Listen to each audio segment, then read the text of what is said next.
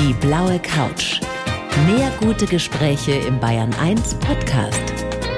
Und hier ist Thorsten Otto.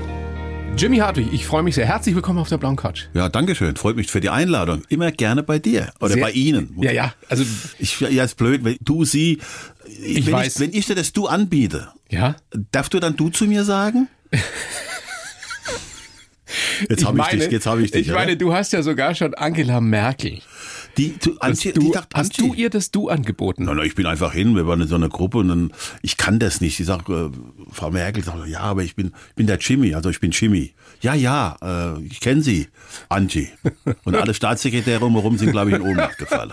Ich schlage Folgendes vor. Wir probieren es einfach mal mit Sie, mit Vornamen, so Okay. dieses Hamburger Sie, du. Tja, nee, also Hamburger Jimmy und. Thorsten. Ja, machen wir gerne. Sie. Gut. Und dann schauen wir mal, wo uns das hinführt. Jimmy, wenn ich Sie, ist echt komisch, aber ist egal. Äh, Jimmy, wenn ich, äh, wenn ich Sie jetzt als den Unkaputtbaren bezeichnen würde, werde ich sagen, es trifft zu. Es trifft zu, wenn ich jetzt so alles Revue passieren lasse, was ich die letzten Jahre so erlebt habe, von Gesundheit, von Privat, wo Freunde zu mir sagen, das kann doch nicht sein, aber holst du dir die Kraft her? Ich weiß es nicht, wo ich die herhole. Es ist immer wieder, jeden Morgen steige ich auf und sage jetzt, heute muss weitergehen, heute passiert irgendwas Tolles für dich. Das ist so mein Lebens, Lebenselixier. Und das strahlen Sie auch aus. Und das ist das Erstaunliche. Ich meine, Sie werden jetzt dann 66 in diesem werde- Jahr. Ich werde am Es ist 5. Oktober unglaublich. 66 Es ist eine Jahre ja. Frechheit, wie Sie aussehen. Also locker zehn Jahre jünger. Ja, das ist, ja, man- manchmal fühle ich mich 50 Jahre, also 10 Jahre jünger und manchmal fühle ich mich 20 Jahre älter. Nein, ich fühle mich, wie gesagt, ich mache ja auch viel. Ich bin sehr ständig immer unterwegs und versuche mich mit jungen Leuten zu sprechen, versuche auch jetzt nicht, die Älteren nicht falsch verstehen. Ich kann mich ja nicht an den Tisch hinsetzen, wo Ältere sind, die alle zwei Minuten sagen, ich war jetzt beim Urologen, ich war da, mit uns Kreuz, das muss ich alles nicht hören. Ich möchte hören, dass sie sagen, Mann, das Leben ist schön, ich gehe morgen mit meiner Frau spazieren, meine Enkelkinder kommen, ich will das und das tun. Das ist so meine Ja, das ist so diese mein Ding. positive Energie. Ja, ja. Trotzdem, wenn man Ihre Biografie kennt, Jimmy, es grenzt an ein Wunder, dass Sie noch da sind. Das ist ein großes Wunder, ja. Ich glaube, ich habe praktisch da oben, was da oben betrifft, der liebe Gott, der mag mich. Der mag mich hundertprozentig. Aber er prüft Sie auch immer wieder. Dreimal Krebs besiegt. Ja. Zweimal ging es Ihnen äh, so schlecht aus anderen Gründen, dass Sie nicht mehr leben wollten. Ja. Äh, Was ist der Grund, dass Sie immer noch da sind? Ich glaube, das ist der Grund, ich habe mich mal jetzt auch mit einem Psychologen unterhalten. Und äh, der Grund ist es, dass ich sehr fixiert auf meine Mutter gewesen bin. Und meine Mutter hat so viel Kraft gehabt. Wenn ich überlege, die ist morgens um fünf aufgestanden, hat sich fertig gemacht, Alleinerziehend. Alleinerziehend, alleinerziehend musste meine Oma, mein Opa die ganze Bagage durchziehen, weil sie der Einzige, wo gearbeitet hat. Und ich kann da nicht sagen, was meine Mutter da geleistet hat in einer Zeit, nicht in dieser wunderschönen Zeit wie wir jetzt, wo, wo der Staat ihr Geld gibt, mal da ein paar Mark und da ein paar Mark. Nein, nein, nein, nein. Die hat richtig mal loren müssen. Und da habe ich mir gedacht, das kann doch nicht sein. Die Frau hat es geschafft und du kannst deiner Mutter dann jetzt nicht ins Messer in die Rücke stechen. Also, lieber William Georg Hartwig, Das heißt, der Jimmy lebt für die Mama. ich lebe für meine Mutter, ja. Ich lebe für meine Mutter und natürlich auch für meine Familie. Für meine Jimmy, das letzte Mal, als wir gesprochen haben, ist auch schon wieder ein paar Jahre her.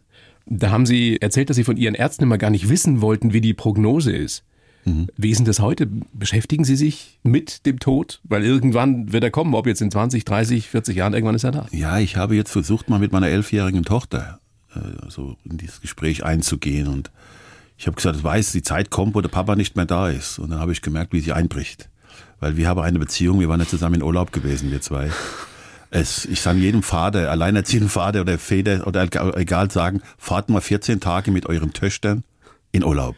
Leute, ich sag's euch, da gehen, neu, da gehen ganz neue Welten auf. Ja, ja. Und du kriegst da mal den Spiegel hingehalten, was du für eine Pappnase bist, ja. Meine ist 15. Herrlich. Ich war mit der jetzt nur ein paar Tage weg, aber Ist das, das war schon herrlich? großartig. Ja. Es ist herrlich. Ja, ja. Sie öffnen sich auf einmal. Ja, sie reden das, wieder. Sie reden mit mir. Ich sag so, und da komm, ich will dir was sagen. Jetzt gehen wir spazieren am Strand und da kommen so Dinge in der Schule und, und Papa und ich, ich glaube, ich werde jetzt eine Frau und so. Das sag ich aber,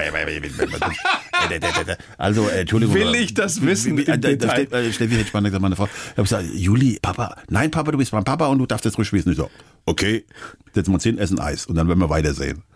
Habt, ihr, habt ihr da wirklich drüber geredet dann noch? Ja, es muss ja sein, weil ich habe ja, äh, wie gesagt, es ist ja halt, ich weiß es ja nicht. Also ich lebe jeden Tag, ich bin auch keiner, ich habe das glaube ich vor vier oder fünf Jahren schon mal zu Ihnen gesagt, dass ich nicht nach hinten schaue. Ich schaue mir nach vorne.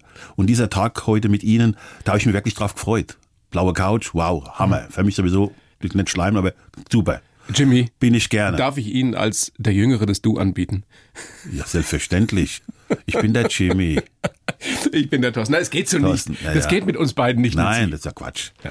Ich möchte an allen Redakteuren, die jetzt zuhören und Intendanten, es geht nicht. Es ist einfach toll so, so Jimmy zu sprechen. duzt sogar die Kanzlerin. Ja, ich tun's jeden, weil ich bin jetzt, äh, ich habe ja kein Problem mit jemand. Und ich glaube, das ist auch viel besser. Du merkst auf einmal, wenn du zu, auf Leute zugehst und, und gehst auf die zu und sagst, hallo, ich bin der Jimmy. Ja, ich bin die Gisela. Ja, ich bin der Otto. Ist doch herrlich. Aber es gibt schon Menschen, Ja, ja. von denen will man nicht geduzt werden. Nein. Die will man auch nicht duzen. Nein, die das- gibt's bei dir sicherlich Die auch. gibt's viele, ja klar. Da bin ich auch sofort, Herr Hartwig. Und das ist, da gibt's, die gibt's reichlich. Aber mit denen halte ich mich aber nicht. Den hab ich, die Versuchung, dass ich denen das Du anbiete, ist so gering, dass ich mit dem ja nichts zu tun habe. Also Aber- wir, wir waren ja bei dem Gedanken an die Endlichkeit, an den Tod und dass du mit deiner Tochter darüber gesprochen hast. Und es ist ja definitiv so, wir brauchen dich, die Welt braucht dich, Jimmy. Als Entertainer, als Sänger, du bist gerade wieder am Basteln an der Gesangskarriere. Ja, ich, also singen konnte ich schon immer ein bisschen. Ja. Habe ich mal manchmal überschätzt, wie der Hartwig sich öfters mal überschätzt hat. Aber mittlerweile habe ich eine tolle, tolle Gesangslehrerin, die Alene Bassermann. Die singt mit dir, das ist so, dieses, das lockt aus mir Stimmen heraus. Die sind so sensationell. Das ist so toll, dass ich auf einmal dastehe und dann und, und, und fange. Es ist so tief in diesem Lande zu sehen, was eben nicht geschah. Bub. Wow. Äh, das sind so Sachen, da wäre ich, äh, wär ich heiß drauf, da will ich singen, da will Ist ich ja von Vorteil für deine Schauspielkarriere, ne? Ja, ja, Wenn du auch noch singen kannst. Ich hätte nicht, das ist toll, ich will, aber wie gesagt, das ist ja immer so, äh, Schauspieler würde ich gerne tun, aber ich habe, das ist das, was ich, da leide ich manchmal drunter, dass ich keine Agentur habe. Ich habe jetzt immer gemerkt, viele Kollegen drumherum, die sagen, du musst eine Agentur haben. Ich sage, ja, ich habe mich schon ein paar welche beworben, aber entweder kommen sie mit der Argumentation, ich bin zu alt, was ich totaler Schwachsinn finde. Dann kommt das nächste Argument, ja, der hat ja keine Schauspielschule, wo der Thomas Thieme dann sagt, Freunde, ich bringe euch mal ein paar Schauspielschüler mit. Die, die Jimmy Großer Regisseur. Die Chemie spielt die so an die Wand. Und das ist so ärgerlich. Du hast wirklich keine Agentur? Nein. Ich möchte, wenn einer sich melden sollte, Ja, ich hier, habe jetzt zwei jetzt. Fragen. Bitte. Gerade Eine- hören wir die blaue Couch Blaue mit Couch Jimmy Hartwig, der sucht einen Agenten. Ich suche einen Agenten, aber keinen Bla-Bla-Agenten. Und jemand, der für mich Texte schreiben kann für Lieder. Und ich kann den, allen zwei kann ich garantieren, ihr werdet viel, viel Spaß bekommen. Von gehe ich aus und wenn man dich jetzt sieht mit deinem schelmischen Grinsen, wie wie kriegst du das alles unter einen Hut? Ich meine, du bist ja auch immer noch als Integrationsbotschafter für den DFB tätig seit vielen Jahren, jetzt zuständig für Fair Play, habe ich gelesen. Ja. Was heißt das? Was tust du da? Ja, ich bin unterwegs in Schulen, in Fußballvereinen, also in alle Landesverbände des DFB unterwegs, bei Vorträgen, wo es um Rassismus geht, wo es um Fairplay geht, wo es um, Fairplay heißt ja Mobbing, im Mobbingbereich, mit den Jugendlichen zu sprechen, warum und weshalb macht ihr sowas. Und wenn man, wir machen alle den Fehler, ich glaube, alle machen wir den Fehler, dass man immer gleich einmal so Abstufung mache von Kindern, die eben nicht so, wie soll ich es jetzt formulieren, so auf Spur sind. Zu denen sagt man, die sind schlecht, die sind dumm, die können nicht. Das kenne ich von früher, das haben sie zu mir auch gesagt. Aber mal den Dialog mit diesen Jugendlichen zu finden und sagen, warum machst du das? Gibt es doch eine Begründung. Und wenn du die Kinder hast, fangen sie an, ja, Mama zu Hause, äh, die wird immer vom Papa geschlagen und der Papa schreit an und, der Papa, und die Mama schreit an, die kommt von der Arbeit. Dann musst du die Kinder in Schutz nehmen. Und das möchte ich tun mit meinem Fairplay. Oder warum habt ihr was gegen Schwarze? Wieso habt ihr was gegen Chinesen? Wieso habt ihr was gegen Dicke? Äh, Was, was totaler Quatsch ist. Ja. Ich meine, du Ich- hast es ja selber erlebt, deswegen bist du ja so glaubwürdig. Der Fußball hat dich damals gerettet, kann man sagen, oder als kleinen Jungen? Der hat mich gerettet, der aus dem Milieu auf äh, Kirchenallee Offenbach. Wenn ich überlege, wie viel mit mir gespielt habe und wie viel im Gefängnis gelandet sind und an Drogen hängen geblieben sind und alles, muss ich wirklich sagen, meine Mutter, meine Mutter hat besonders aufgepasst. Und dann kamen natürlich im Fußball der Kurt Schreiner, wie sie alle heißen, die mich unter ihre Fittiche genommen haben. Und Die das- erkannt haben, was du für ein Talent bist. die hat es gemerkt und hat auch meine Art, meine aufbrausende Art, meine große Klappe. Die große Klappe kam ja irgendwo her. Das war meine Verteidigung. Ich habe mich ja nie geschlagen. Also schlagen, meine Mutter hat gesagt, wenn du dich einmal schlägst, mein Junge, pass auf. Schlägt gibt's nicht. Du wirst versuchen, dich anders zu wehren. Und dann habe ich mich gewehrt mit meiner Klappe. Ich habe gesagt, hör mal, was willst denn du von mir? Ey, was willst du da drüber von mir? Nur weil ich schwarz bin? Ich bin doch gar nicht schwarz, ich bin braun. Wer ist der Doof von uns zwei? Mhm. Ja. Ich meine, ich nehme an, es hat dir auch geholfen, dass du einfach besser spielen konntest als die meisten. Das oder? kam noch da, das kam noch dazu, dass ich ein bisschen besser Fußball spielen konnte wie die anderen und dann mein Ehrgeiz. Mein Ehrgeiz, aus diesem Milieu herauszukommen. Und deswegen möchte ich jeden, jeden, ich kann nicht jeden, ich bin jetzt nicht äh, Messias, aber ich versuche jeden der mich anspricht, zu helfen, zu sagen, hört euch doch mal meine Geschichte an oder lest mal das Buch, das ich vor Jahren geschrieben habe. Deswegen möchte ich ja mehr in die Öffentlichkeit gehen. Ich möchte jetzt, jetzt hört sich jetzt wieder blöd an, meine Frau wird wieder mit über mich schimpfen. Deswegen möchte ich mehr so Sachen wie mit dir machen. Ja weißt du, so Podcast, wo die Leute anrufen und sagen Jimmy und wo wir uns gegenseitig die Bälle wir, zuschreiben. Wir könnten zusammen einen Podcast machen, Jimmy. Weißt du, wie schön das wäre? Ja. Und ich krieg da auf die Straße, kommen junge Leute, junge Leute, überleg mal, junge Leute auf mich zu und sagen, hör mal, Alter, du bist ja ein ganz geiler. Und der Mann wird jetzt 66 ja, demnächst. Das, das macht Spaß. Was man nicht ansieht. Ich sag's gerne nochmal dazu für die, die jetzt vielleicht gerade einschalten und die sich wundern, der, der Otto Dutz, den Jimmy Hartwig. Ich wurde gezwungen. Er wurde von mir genötigt und ich möchte mich in aller Form entschuldigen. Jimmy, großes Vergnügen, dass du da bist. Ich habe für dich einen Lebenslauf geschrieben. Den würde ich dir jetzt rüberreichen. Du kennst ihn nicht. Also ist zwar dein Leben, aber den Lebenslauf kennst du nicht. Du liest ihn bitte vor. Hier, jetzt geht's lesen los. Jetzt hast du mich kalt erwischt. Ja, komm, die paar Zeilen. Naja, das werde ich mal hinkriegen. Also ich versuche deutlich und langsam zu lesen. Ich heiße Jimmy Hartwig, bin Menschenöffner. Das hört sich doch schon mal her. Ein Heiliger bin ich zwar nie gewesen, denn Jimmy Hartwig zu sein ist nicht leicht. Das Leben hat mir alle Höhen und Tiefen präsentiert, die es zu bieten hatte. Meine größte Stärke ist meine Fähigkeit, immer nach vorne zu schauen. Geprägt haben mich wie meine schwierige Kindheit als schwarzes Kind. In einer weißen Welt meine Karriere als Fußballprofi und mein späteres Familienglück. Und ich hoffe, der liebe Gott lässt mich noch 20 Jahre auf der Welt. Mindestens. Damit ich sehe, wie meine Töchter groß werden und ich die beste Talkshow aller Zeiten moderieren kann. Äh, das ist richtig. Da träumst du wirklich von? Ich möchte wirklich, ich will die Leute da draußen, das, das, ist, das liegt mir am Herzen, es ist, es ist mir schwer. Ich fresse ja auch viel in mich rein. Weil ich immer noch geprägt bin von Sachen, wo ich äh, Sachen gesagt habe, wo die Leute sich rumdrehen und mir das jetzt ins Gesicht sagen. Das ist, das ist ja das Schlimmste. Wenn Aus einer wilden Zeit. Ja. ja, aber wenn einer zu mir sagt, Jimmy Hartwig, du bist ein absolutes AA-Loch, dann sage ich, okay, aber warum? Kann er das nicht begründen? Hat ein Problem mit Aber mir. das passiert doch nicht mehr. Ah, da gibt's doch du hast doch längst ein ganz anderes Image als zu deiner wilden Zeit. Ich habe eine tolle, ja, ich habe ein riesentaftes Image. Ich werde eingeladen von, von Politikern, ich darf zu Blauen Couch, ich darf äh, mit dem Innenminister sprechen, ich darf mit Landtagspräsidenten zusammen sein. Duzt du den Joachim Herrmann eigentlich auch? Wenn wir sehen, wenn ich am, am 5. Oktober zu meinem Geburtstag in der Staatskanzlei sehe, sage ich, ich bin der Jimmy. Und wenn er sagt, hundertprozentig wäre der Sache. Was machst du da in der Staatskanzlei? Wir machen eine Podiumdiskussion. Es geht um Rassismus und gewisse Sachen, wie man das man. Und ich sage immer wieder, das ist das. Ich habe ja durch viele Politiker kennengelernt und die immer. Ich habe viele Politiker kennengelernt, meine lieben Zuhörer. Und ich sage Ihnen, ja, ich sage es jetzt nicht, aber was ich angelogen worden bin schon von diesen Herren, das ist ein Kraus. Das, überleg mal, ich bin ein Mensch des öffentlichen Lebens. Ich könnte ja auch mal, aber ich bin ja ein Schweiger geworden. Aber Jimmy, das ist doch wie im richtigen Leben. Ja, ja. Es gibt unter den Politikerinnen genauso so eine und solche wie unter Moderatoren, wie unter Fußballern. Ja, ja überall. Aber wieso treffe ich unter Ärzten? Die, aber wieso treffe ich immer auf diese Pappnasen? das ist ja das genau was wie immer, wenn Arne zu mir sagt, ja. Herr Hartwig, wir machen was. Sie stehen für Integration, Herr Hartwig. Aber das kennst du doch auch noch aus deiner Fußballerkarriere, dass einem viel versprochen wird und relativ wenig dann gehalten wird, oder? Ja, ja, aber ich habe das selber in der Hand. Ja. Der kann, ich, das ich darf mal leisten, habe das selber in der Hand. Aber das habe ich nicht. Aber wenn, einer zu, wenn ich ja zu dir sage, du pass auf, wir zwei ziehen jetzt eine Nummer durch. Ich schwöre dir, das mache ich. Ich rufe dich die nächsten 14 Tage. Nein, ich rufe dich die nächste Woche an. Dann, dann verlasse ich mich drauf. Ja, du, ich verlasse mich auf so eine ja. Sache. Kommt nie was. Ja.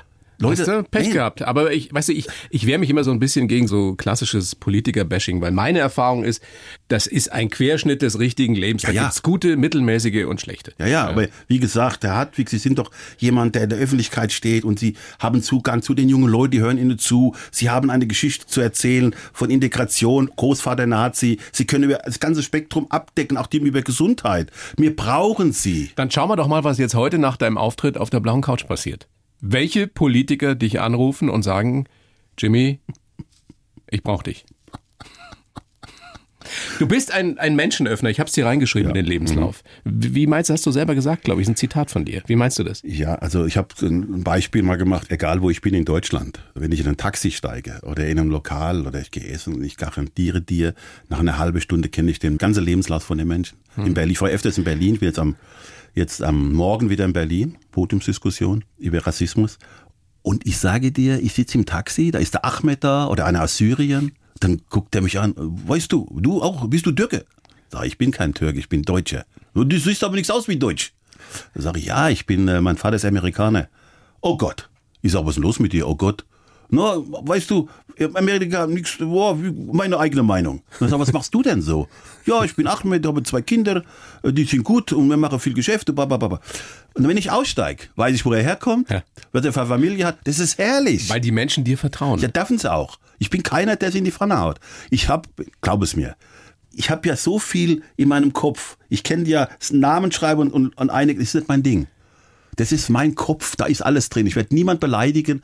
Ich versuche jeden Menschen auf Augenhöhe zu Ja. begegnen. Gutes Prinzip. Und das ist, das werde ich mein ganzes sehr, Leben sehr lange gutes Prinzip. beibehalten. Aber hast du das auch als junger Mann, auch in deiner Hochzeit, du hast ja wirklich eine große Karriere als Fußballer gemacht, was viele ja gar nicht wissen, dass du Nationalspieler auch warst. HSV, alles gewonnen, was man gewinnen kann. Und da gab es ja eine Zeit, da hat der Jimmy es schon krachen lassen. Ja, da war ich- Warst du da auch ein netter Mensch? Nein, ein Arschloch. Ein absolutes Arschloch. Entschuldigung, das Wort. Ich entschuldige mich für dieses Wort. Ein absolutes Arschloch. Arrogant, überheblich. Äh, was gibt's noch? Alle Frauen wollen für mich freiwillig. Äh, ich war der Beste. Oh Gott, kotze ich da drauf, wenn ich das jetzt höre. Wenn ich jetzt darüber, deswegen gucke ich da zurück. Aber ich krieg immer wieder, und das, wenn du in der Öffentlichkeit stehst, ist ja so, du gehst ins Internet und da siehst du ja deine Schandtaten. Ich stehe dazu. Auch was du für Quatsch erzählt was ich hast. für einen Quatsch ne? erzählt habe. Um Gottes Willen. Das, wow. Und es gibt Leute, die, wie zum Beispiel, ja, einen Psychologen, mit dem ich gesprochen habe. Und vor alle Dinge, der stärkste Mensch, den ich habe, ist meine Frau. Verdammt nochmal, wie lange habe ich denn gebraucht zu kapieren, was ich für eine tolle Frau habe? Die hat mir die Augen geöffnet. Dann ein Bruder Bernhard von den Barmherzchen Brüdern. Äh, Ein ganz ruhiger Mensch, der hat mir den Spiegel hingehalten. Kannst du, Jimmy, eine Geschichte erzählen, also die jetzt öffentlichkeitstauglich ist, wie du damals warst, die das so ein bisschen illustriert, was du für ein Arsch warst, wie du selber gesagt hast? Ja, hoppla, jetzt komme ich. Äh, Ich hab gemeint, ich muss jetzt ein dickes Auto fahren. Ich bin in die Diskothek reingekommen und habe mich da hingesetzt als wie King Louis, ja. Ich habe gesagt, Mama Champagner, aber schenkt mal ein, ja mal Striche. Hab schon gemerkt, dass die Bedienung so abgekotzt hat auf mich. Auf St. Pauli. Nein, nein, nein, nein, nein, nein. St. Pauli war ich ganz selten. Das hört sich jetzt blöd an. Ich hab, es gibt andere Hamburg, andere Sachen, wo viel schöner sind wie St. Pauli. Die verrate ich aber hier natürlich nicht. aber nein. Und ach so, und rumgelaufen und die Frauen, was willst du von mir? Du kannst, wenn du mich willst, kannst du mich doch haben. Also so die Sprüche, so frauenfeindliche, blöde Scheißsprüche. Schäme mich dafür. Und deine jetzige Frau hat dir die Augen dafür geöffnet? Die hat mir alles schon vorher. Ich war mit Dass meiner das Frau schon, ein, kenne meine Frau schon 21 Jahre. Aber ich bin jetzt zehn Jahre, Gott sei Dank, zehn Jahre glücklich verheiratet. Aber ich hätte sie ja schon vorher heiraten können. Aber sie hat gesagt, komm du mal erst zurück, wenn du vernünftig bist, wenn du erwachsen bist. Das habe ich ja nie Das hat bei dir Was- gedauert bis Mitte 50. Ja klar, ich hoffe, dass ich hätte es auch gerne zehn Jahre jünger, früher gehabt. Na, ich Aber- meine, diese Schicksalsschläge, die du erlebt hast, die haben sicherlich auch eine Rolle gespielt, oder? das hat mich alles Wenn man dreimal, dreimal Krebs hat und Ja. wenn es einem so schlecht geht, dass man eigentlich nicht mehr leben will, ja, dann macht das ja was mit einem Menschen. Dann erkennt man vielleicht auch wirklich, worum es geht im Leben. Ne? Das war ganz wichtig gewesen. Vor allen Dingen, du hast dann selektiert, ja. Es gibt ja Menschen, die auf mich zugekommen sind, habe ich gesagt, wir wollen dir helfen. Und die Arroganz von mir, ich brauche ich doch nicht. Aber die, wo mir auf die Schulter geklopft haben, die mir dann äh, so schön getan haben, ach, habe ich an den Lippen gehängt. Klar. Tödlich. Das war ein absolute, ja. Da lernst du doch, wenn du in der in der, in der in Mist, ich muss immer freundlich formulieren, dass ich nicht so viel S, SCH-Wort sage, wenn du so tief im Mist drin hängst, dann siehst du da erst, wer wirklich zu dir steht. Und das waren, das waren drei, vier Leute, das war mein Trauzeuge, der Bernhard, das war mein Neurochirurg, der Schmidhuber, der Hermann, Och, das gibt's viele, viele sagen. Aber nicht all die Schulterklopfer, die du Nein. hattest noch aus Fußballerzeiten. Ne? Gar nicht alle weg. Mhm. Ich habe dir mal ein Beispiel. Ich habe meinen 50. Geburtstag gefeiert. 150 Leute waren da da gewesen. Geschenke, oh Jimmy, Feuerwerk haben sie gemacht, gerade schön war's gewesen. Was glaubst du, oder was glauben Sie da draußen am, am Radio, wie viele Leute übrig geblieben sind? Was glaubst du? Mal eine Nummer.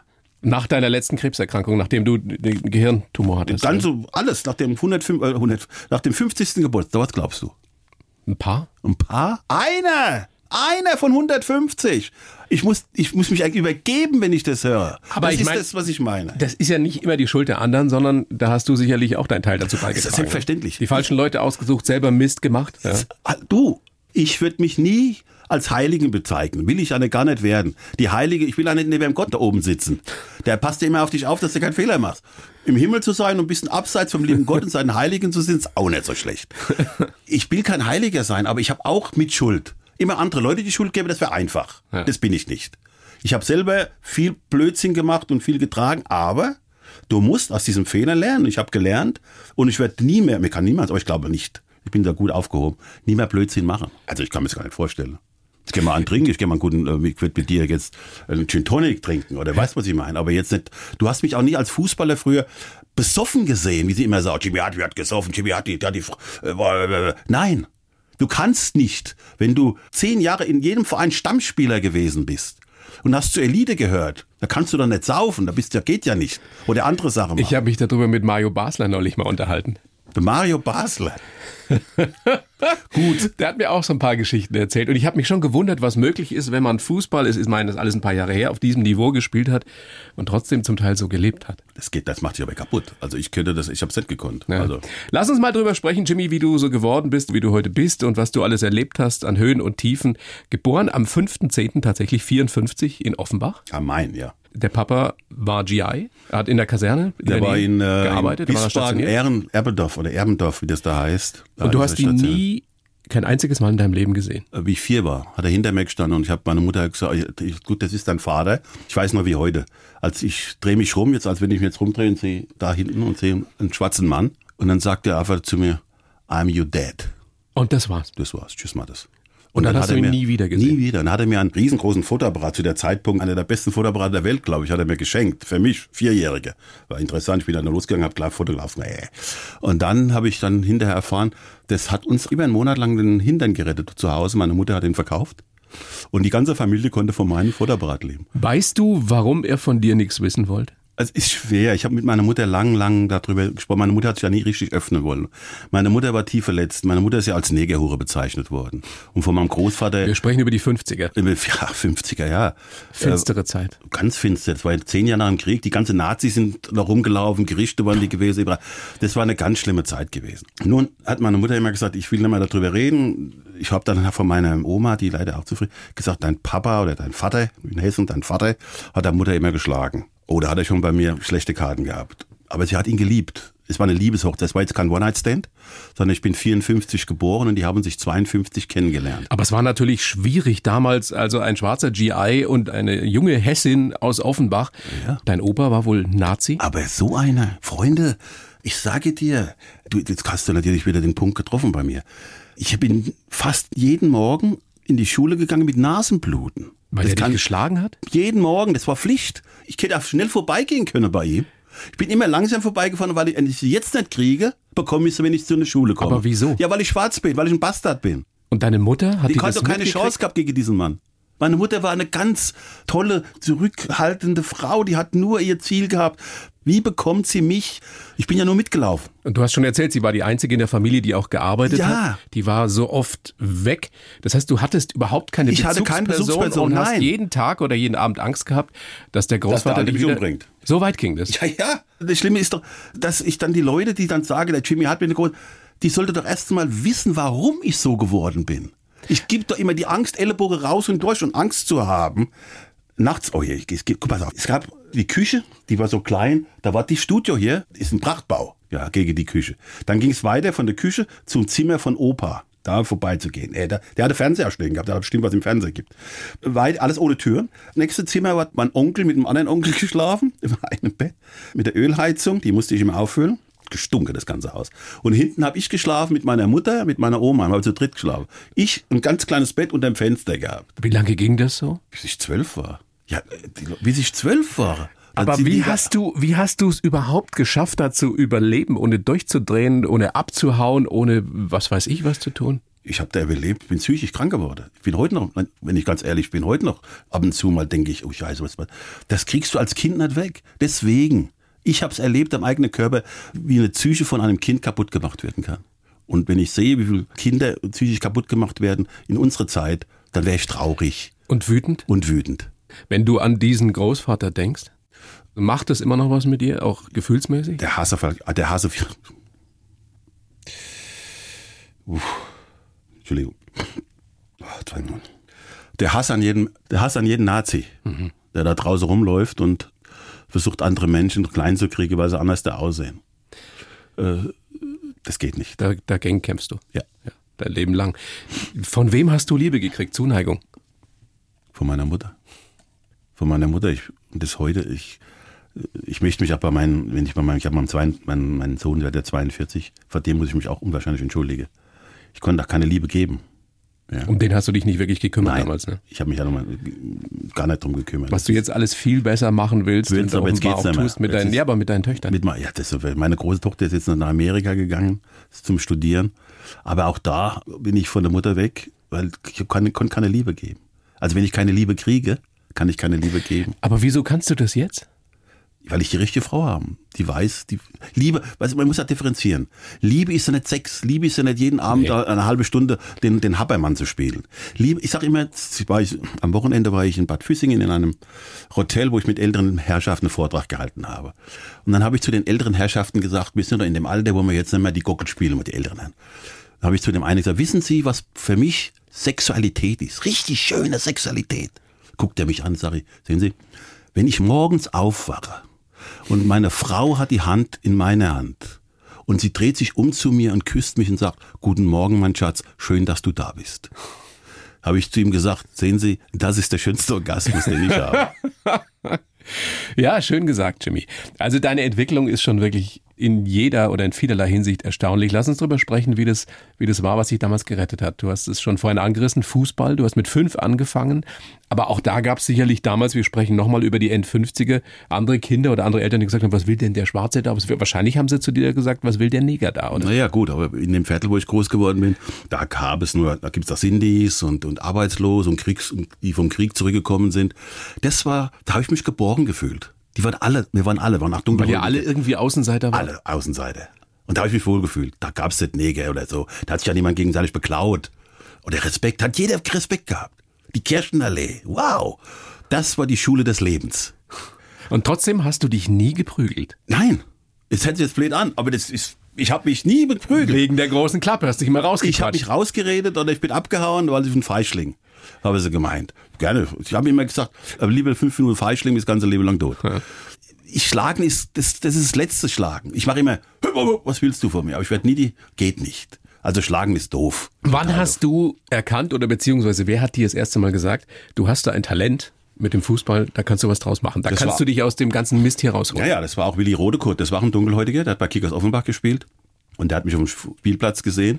Und hat gesagt, William, komm mal her. Hast du Lust bei uns? Damals warst du noch der William. Immer William. Also William, wenn ich William sage, denke ich, mit, mit wem redet der gerade, der Jimmy?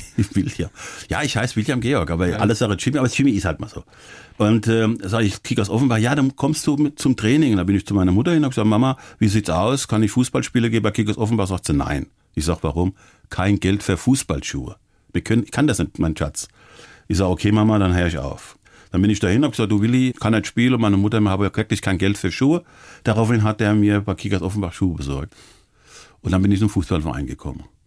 Und meine Mutter wollte auch nicht hinten dran stehen und alle Trikots Wochenende, wo dann schmutzig waren, hat meine Mutter gewaschen. Kannst du dir das vorstellen? Ja, klar, ich kenne das. Kenn das von meiner Mutter noch. Ja, ja, Hochachtung, dass die Frau gemacht hat für mich und dass ich Fußball spielen konnte. Und ja, So ging das los. Ja. Du hast deine Profikarriere begonnen eben bei den Kickers dann auch mit, mit 17, 18? mit oder? 18 bin ich Profi geworden. Ja. Dann Osnabrück, äh, dann, und dann warst du bei den Löwen, bei den 60ern. Das, das war eine schöne Und Zeit. das war dein Durchbruch, ne? Ja, aber nicht bei Max Merkel. Sondern bei Heinz Lukas. Heinz Lukas hat genau das erkannt. Er hat gesagt, der ist es und der kann es. Und äh, Max Merkel hat gesagt, er trifft fast drei Meter, kann einen Möbelwagen. Der Wahnsinnige. Und da habe ich auch anderen Kollegen habe das ja auch gesagt, was der, dass ich so durchgehalten habe, dass ich das doch schon geschafft habe. Heinz Lukas kam und hat mich dann auf den richtigen Weg gebracht. Hat Spaß gemacht bei 60. Ich durfte sie in die Bundesliga schießen. Kannst du dich noch erinnern an diese Momente? Ja, selbstverständlich. Bielefeld, das, Das war, 1-0. klar, ich weiß es, 4-0 in Bielefeld, wo der Ewald Lien mich vorgeführt hat, wo ich gemeint habe, ich habe Kreislaufstörung, wie ich vom Platz gegangen bin, weil ich vorher schon gesagt habe, ich groß Maul damals. Ja, ich vergleiche mich so mit, äh, mit Breitner. Verstehst du? Bevor du überhaupt die erste Bundesliga ja, gespielt ja, hast. Nein, Aufstiegsrundenspiel. Und dann komme ich nach Bielefeld und der hat mir so die, ich habe gemeint, wirklich, ich muss rausgehen, weil ich Kreislaufstörung habe. So hat er mich vorgeführt. Und dann kam natürlich die Schelde. Ja, guck mal, Großmaul, breit, naja, du bist auch so schlecht gewesen. Und dann beim zweiten Spiel im Olympiastadion, wo wir wieder 4-0 gewonnen haben, dann war der Jimmy Hartwig eingestellt worden von Heinz Lukas. Dann hat der Jimmy der Kirschnalle gespielt. Schnauze, rennen, was du kannst, marschieren, dritte Tor geschossen, alles gut, 4-0 gewonnen. Und dann sind wir nach Frankfurt. Noch ruhiger geworden, der Jimmy. 35 Grad war es da, glaube ich, in Frankfurt. Und dann habe ich, da bin ich, glaube ich, und das war nicht weit von Offenbach, von meiner Heimat. Ich habe gesagt, Mama, jetzt spiele ich für dich. Jetzt spiele ich nicht bloß für dich, sondern jetzt spiele ich für die ganze Kirchenallee, für die Außenseite spiele ich jetzt Fußball. Wie stolz war denn die Mama? Oi. Auch als du dann zum HSV gewechselt bist. Ich meine, das war ja damals die Nummer in Deutschland. Ja, Zusammen mit den Bayern. Aber am stolzesten war sie gewesen, wie sie am Fernseher saß und habe mein erstes Länderspiel gemacht, wie ich eingewechselt worden bin. Hat Dass sie die ganz- geweint? dass die, klar, ist die ganz ist ausgeflippt. Die ganz hat geschrieben, auf die auf Hessisch. Guck mal, unser Bub spielt Nationalmannschaft. Wir hätten das mal geklappt früher. Das gibt's doch gar nicht. Wann war das auch noch? Ende der 70er, oder? Ja, 78. 78 ging es los. Gegen wen? In Irland. In Irland. Das weißt du alles noch so Ja, ganz genau. natürlich. Das, es gibt Sachen, die will ich Wie ja war denn der vergessen. Moment für dich? Also ich meine, der kleine Junge, der aus Offenbacher Main, aus dem Problemviertel, aus dem Scherbenviertel, Ja. steht auf einmal als erster, Zweiter. zweiter, als Erwin- zweiter. Erwin Erwin ja, dir ja, als ja, zweiter ja. schwarzer Nationalspieler auf dem Feld. Ja, Ich habe gemeint, ich muss mir kurz mal noch die Hose wechseln, weil ich mir die Hose gemacht Ja? habe. Ja, ja, das war so Aufregung. Ja, ja, klar. Buh. Und dann bist du reinmarschiert und äh, ja, es war schon für mich das Größte, wenn die wie die Nationalhymne gespielt worden ist. Das ist heute noch so. Wenn die deutsche Nationalhymne bei mir gespielt wird, weine ich. Mittlerweile lebe ich so lange in Bayern, sogar wenn jetzt Bayern, die, also die, die Hymne von Bayern gespielt wird. Ich bin so verbunden mit Deutschland sowieso, aber mit Bayern jetzt. War Beckenbauer da eigentlich noch mit dabei? Franz hat mit mir noch, nee, Franz hat mehr, weil Franz hat mit mir in Hamburg gespielt. Ja.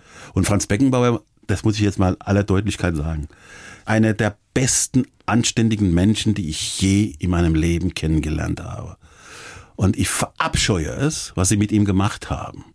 Bin der Scheiß, Entschuldigung, jetzt muss ich warte nochmal, 2006. Ohne ihn wäre gar nichts gelaufen. Und einen Mann so, so runterzufahren, das hat mir so wehgetan, weil ich ihn persönlich kenne. Ein ganz, ganz toller Mensch.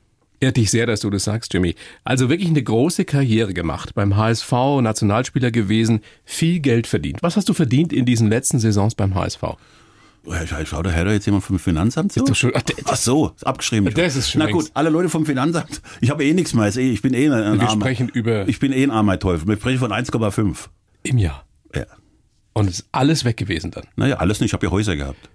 Ich habe ja, Ja, aber du warst so mit, mit Anfang, mit Mitte 30 warst du finanziell ruiniert. ja, ja, ich habe ja, ja, ich war, ich war, ich habe immer der Glaube gehabt, ich bin immer noch Millionär, weil ich ja die, die, die Mietshäuser gehabt habe. Und die Mietshäuser waren insofern keine Mietgarantie. Also ich hatte wunderbare Freunde. Der eine war Rechtsanwalt, der andere war Steuerberater, der andere war Banker. Und die haben dir immer erzählt, alles gut. Alles gut, hier unten rechts unterschreiben, du musst dich nur um Fußball kümmern. Aber wie das kann man machst denn, du halt so. Kann man nein, das machst so, du. so blöd sein? das ist ja mit, nein, nein, das muss ich mir entschuldigen. Das hat mit blöd nichts zu Aber tun. du hast Menschen Von der- vertraut, die dich ja, beschissen klar, haben. Ich will doch nur Fußball spielen.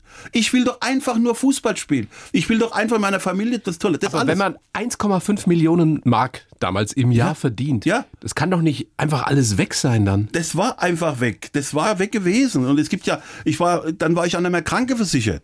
Weil meine damalige Frau hat keine Krankenversicherung gezahlt. Jetzt kommst du ins Krankenhaus. Ich Name spielt jetzt keine Rolle, ich bin operiert worden.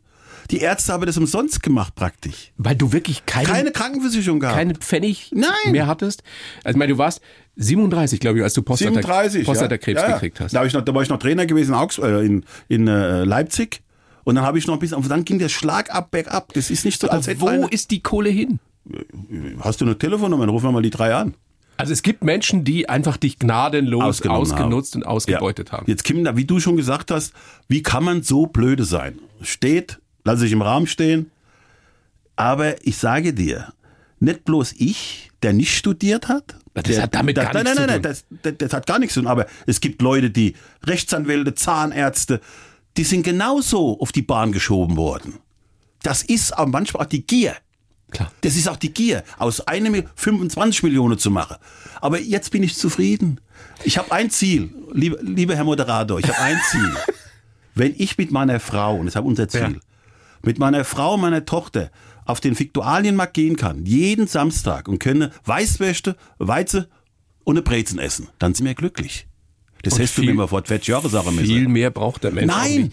Also, genau. lass uns noch mal drüber sprechen. Also, du hast finanziell Riesenschwierigkeiten, kriegst Prostatakrebs, kannst noch nicht mal die Krankenhausbehandlung bezahlen, dann bist du wieder gesund. Zwei Jahre später Hodenkrebs. Wie kann ein Mensch, das frage ich mich immer wieder, wenn ich mir dich heute so anschaue, wie fit du aussiehst und wie gut es dir geht, wie kann ein Mensch das aushalten, ohne dass er daran kaputt geht, ganz abgesehen davon, dass er es überlebt? Was hat, was hat dich da gerettet? Ich, ich, ich, ich glaube, das hat auch viel mit meinem Glauben zu tun. Warst du damals schon so gläubig? Ich war ein bisschen gläubig, also ein bisschen Kirche, ein bisschen, weil ich Freunde. Aber dann war das entscheidende Punkt, war glaube ich gewesen, wie ich in Offenbach in der Kirche saß, wo ich die Diagnose bekommen habe, wo ich in der Kirche saß, das hört sich jetzt wieder blender an, aber es stimmt. Ganz allein in der Kirche. Und auf einmal meine ich, mich, mit mir hat jemand gesprochen. Ich war da ganz, und dann, ich bin da reingegangen, ich habe gemeint, ich werde nur zehn Minuten da sitzen, aber dann hat mich irgend so ein Küster oder ein Pfarrer darauf aufmerksam gemacht, dass ich ja schon über zwei, drei Stunden da drin sitze. Also die, und dann habe ich gesagt, ja, Entschuldigung, aber Sie haben doch gerade mit mir schon die ganze Zeit gesprochen. Und dann sagt er, Entschuldigung, junger Mann, ich bin jetzt gerade, wie Sie gekommen sind, bin ich rausgegangen, jetzt bin ich wieder gekommen, sind immer noch da. Und da habe ich mir gedacht, irgendwo, und jetzt meine, ich werde wieder auf meine Mutter, irgendwo sitzt meine Mutter da oben und sagt, du hast der Menschen, den Menschen oder dir noch so viel zu geben. Zeig's ihnen, wie es ist, wenn man auf dem Boden ist, dass man nicht liegen bleibt, sondern immer weitermacht. Aber, meine es gab Mutter die hat's genau Momente, gemacht. aber es gab die Momente, wo du nicht mehr wolltest. Ging, ging nicht mehr, ne. Es ging nicht mehr. Es ging, es ging nicht mehr. Wenn du, genau was du jetzt gesagt hast, so viel Geld gehabt hast, so ein gutes Leben gehabt hast, auf einmal guckt dich keiner mehr mit dem Hintern an. und du bist schwer Und krank. du bist schwer krank und du bist richtig, richtig am Popo gefasst. Und dann denkst du, ach weißt du, es kümmert sich doch sowieso keine Sau drum. Also machen wir mal hier Schluss mit lustig. Ich, mein, ich habe ja schon die Überschrift schon ehemaliger Fußballnationalspieler William Georg Hartwig, genannt Jimmy, ist jetzt von uns gegangen. Er hat sich gerade aber was hat, dich, was hat dich davon abgehalten? Mein, ja, mein Sohn, Daniel, und Dein erster, dein großer Sohn, wie alt war der damals? ich glaube 10 oder 12 oder 13. Aber ja, aber das habe ich ihm nie gesagt oder geredet drüber oder gesprochen drüber. Das waren so die, die Menschen, wo ich gesagt habe, wow, nein, das geht nicht. Was rätst du den Menschen, die vielleicht nicht ganz deine Stärke haben, die in so einer existenziellen Situation sind? Was sollen die tun, wenn es ihnen so richtig dreckig geht? Wenn es richtig dreckig geht, versuchen, jemand zum Gespräch bekommen. Aber öffnen. Sie müssen sich öffnen. Reden, Sie, reden, Sie müssen reden, aber nicht nichts nicht bei sich behalten und sich selber vorlügen. Richtig die Hose runterlassen und sage, das ist nicht gut, das habe ich gemacht und das habe ich gemacht und das habe ich. Aber das muss jemand sein, nicht von der Familie. Das sollte vielleicht wirklich ein Psychologe sein oder, oder von außen stehen, der soll in die Kirche zum Pfarrer gehen, auch wenn man nicht religiös ist. Aber der hört zu. Da gibt er keine großen Ratschläge. Der hört er auch wieder zu. Reden, reden, reden. Und das Schlimmste ist, wenn du nicht redest und alles in dich reinfrisst, dann kommt der Zeitpunkt, wo du sagst, da kommt die Kurzschlussreaktion. Dann schmeißt man sich von Zug. Dann, dann erschießt man sich. Ja. Also unbedingt, unbedingt sich Reden. Hilfe holen. Und zwar, wenn man merkt, es beginnt mir schlechter zu gehen. Ja. Ich rutsch vielleicht rein in so eine Depression oder was ähnliches. Also ich versuche mir vorzustellen, wie du das alles mit wahnsinnig viel Kraft, auch mit Hilfe, mit deiner Frau, die du dann auch irgendwann kennengelernt hast, wie du das hingekriegt hast, dein Leben wieder auf die Reihe gekriegt hast. Und dann kriegst du 2007 nochmal so eine Diagnose. Mit, mit äh, Gehirntumor. Ja, das war so ein Ding gewesen. Ich habe ja gezuckt wie ein Maikäfer. So die Augenbrauen, als hätte man hätte einen Schlaganfall. Äh, Daraufhin habe sie den Notarzt geholt, bla bla bla, und dann habe sie gemerkt, dass es nur ein gutartiges auf, auf ein Nervensystem, auf ein Nervensystem gedrückt hat. Das hat man dann entfernt. Okay. Das war jetzt nicht Das war nicht lebensbedrohlich. lebensbedrohlich, aber es hätte aber durch meinen Hallo wach und immer aufpassen im Körper, wenn es irgendwo zuckt, bin ich vielleicht Hyperonder manchmal, aber lieber Hyperonder zu sein und mal fünfmal mehr zum Arzt zu gehen. Da will ich jedem sagen, deswegen mache ich auch Vorsorge. Sag Männer oder Leute, geht zu Vorsorgeuntersuchung. Das ist sehr wichtig. Das tut Leben retten. Und egal, ob du jetzt mal fünf, vier Tage hintereinander Durchfall lassen und sagst, das geht schon weg. Nein. Gehen Sie hin. Jeder Mensch kann sich selber retten. Hört sich jetzt blöd an, ist aber so zu, im Körper zuhören, mit Leuten zu sprechen, Leuten auf Augenhöhe begegnen. Man kann das Leben sich sowas von einfach nicht, falsch, falsche Wort, aber nicht so schwer machen. Man, man statt ja Leute, die morgens aufstehen und lassen die Schulter hängen und gehen, ach, schon wieder auf die Arbeit, ach, schon wieder. Das machen die den ganzen Tag. Die sind da ganz geblendet. Ich muss auf die Arbeit gehen, um Geld zu verdienen. Hallo, morgen, Chef. Wie geht's? Das sagt Naja, der Chef. aber weißt du, lass uns nochmal festhalten, es hat halt einfach auch nicht jeder deinen Optimismus und deine Stärke. Doch, das hat jeder. Die, die Leute wissen es nicht. Ich glaube, es geht davon aus, wenn wir zwei heute durch, durch München und ich gehe hin und sage, hallo, guten Tag, da kommt ein Lächeln zurück. Es kommt zurück. Hallo, es gibt aber die Sache, was will der Depp jetzt von mir? Aber sie reagieren. Es kommt eine Reaktion. Was haben deine Ärzte gesagt, warum du noch am Leben bist? Weil ich, weil ich ein positiv denkender Idiot bin. Das ist ein Zitat? Ja, das hat mein, mein hat mal, der Hermann zu mir gesagt, du bist ein positiv denkender Idiot. Sag ich, das unterschreibe ich, aber ich wünsche mir noch mehr Idioten. Da hast du nichts mehr zu tun. Was auch so ein bisschen auf dein Leben zutrifft, ist dieses extreme Auf und Ab. Also dieses himmelhoch jauchzen. Tode betrübt. Zu Tode betrübt. Auch vom, vom Gemüt her? Neigst du zu solchen Stimmungsschwankungen? Ich glaube ja. Ich glaube ja. Meine Frau kann das am besten bestätigen. Ich glaube ja. Aber das ist dann wieder so, dass ich das dann merke, dass es wieder, dass es wieder oben und wieder, hallo Leute, was kostet die Welt und wir machen heute das und wir machen das. Und der anderen Tag, oh, lass mich gehen, ich bin, äh, dann merke ich schon wieder, nee, das ist, das bist nicht du. Mhm. Also hör auf jetzt. Und dann ziehst du dich da selbst raus. Raus, selber, hier, raus. Meine Mutter hat immer gesagt, Kopf hoch, auch wenn der Hals dreckig ist. Ja? Das ist immer schön. Eine Kopf kluge hoch. Frau. Das ist eine ganz kluge Frau gewesen. Jetzt wirst du im Oktober tatsächlich 66. Und wir wissen ja von Udo Jürgens, da fängt das Leben erst an. Mit 66 ist noch lange nicht Schluss. Ganz genau. Was sind die Ziele? Also Schauspielen würdest du gerne wieder mehr machen, du würdest gerne Musik machen und du hättest gern eine eigene Talkshow. Ja, also wenn ich nur eins kriege, langt mir. Also mein großes Ziel ist ja einmal im Münchner Tatort zu spielen, aber nicht die Leiche, sondern mal ein richtiger Bösewicht zu spielen, ein mhm. richtiges Dreckschwein zu spielen das. Dann singen, klar, mit meiner, würde ich gerne auf die Bühne gehen mit, mit Brecht-Lieder, selber Lieder, wo ich gesch geschrieben bekomme, weil wir gute Ideen haben. Texte sind alle fast vorhanden, nur die müssen jetzt alles geschrieben und die müssen vertextet werden.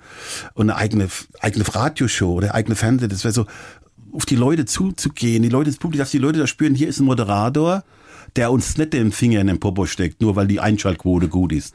Oder weil er dem in den Redakteuren hineingekocht hat. Wird nie erleben. Ich verzichte auf alles. In dem Augenblick, wo ich irgendjemanden in die Hintern kriegen muss. Du würdest es umsonst machen? Umsonst ist er tot und er kostet das Leben. Ja, aber Jimmy, man kann über alles reden. Wir zwei zusammen, wir wollten, wir sollten echt was auf die Beine stellen, so ein Podcast. Podcast ist ja der neue heiße Scheiß. Ne? Ja, ja, gut. Äh, ja? Ich mache mit dir mache ich alle Schandtaten. ich hoffe, dass euer, euer neuer Intendant das hört jetzt. Oder Intendantin. Wir kriegen ja vielleicht eine Intendantin. Oh, noch besser. Ey, Quoten. Äh, Quo ja. Die Quoten gehen besser in Bayern. Eine Intendantin. Ja, naja, es ist, ist, äh, ist ja noch auf der Kippe. Also es gibt zwei männliche Kandidaten und eine Kandidatin. Also ich wünsche, die Kandidatin kommt, weil mit Frauen komme ich ganz gut klar. Jimmy, ja. bedanke mich sehr bei dir. Ich habe mich zu bedanken, war wieder ganz, ganz toll gewesen. Möchte nochmal betonen, du hast mich zum Du gezwungen. Das ist ja normalerweise überhaupt nicht meine Art. Ja, ich weiß, aber, aber du. Ich, ich tue mich aber nicht dafür entschuldige. Doch, bitte. Ich entschuldige mich in aller Form bei dir, ich dass ich zu Ihnen du gesagt habe und Sie sind verantwortlich dafür, dass Sie nicht Sie zu mir gemacht haben ja, oder umgekehrt. Jeder ist für sich selber verantwortlich. Ich möchte den ganzen Zuschauer da draußen, Hörer, was, Hörer, ja, ich bin immer zu, den ganzen Hörern sagen, bitte, es wird alles nicht so heiß gegessen, wie es gekocht wird. Bitte, wenn Sie Probleme haben, reden Sie. Das Leben ist wunderschön. Wir leben in einem Land, in einem tollen Land, voll Glückseligkeit. Das ist alles schön hier. Aber Sie dürfen in Deutschland leben. Und Deutschland ist, vergessen Sie das nie. Und schimpfen Sie nicht immer über jeden, sondern versuche erst die Fehler bei sich zu suchen. So sieht's aus. Dankeschön. Jimmy, vielen herzlichen Dank. Alles Gute, bleib gesund. Ja. Und auf die nächsten 20, äh, 30 Jahre. Da freue ich mich drauf. Die blaue Couch, der Bayern 1 Talk als Podcast. Natürlich auch im Radio. Montag bis Donnerstag ab 19 Uhr.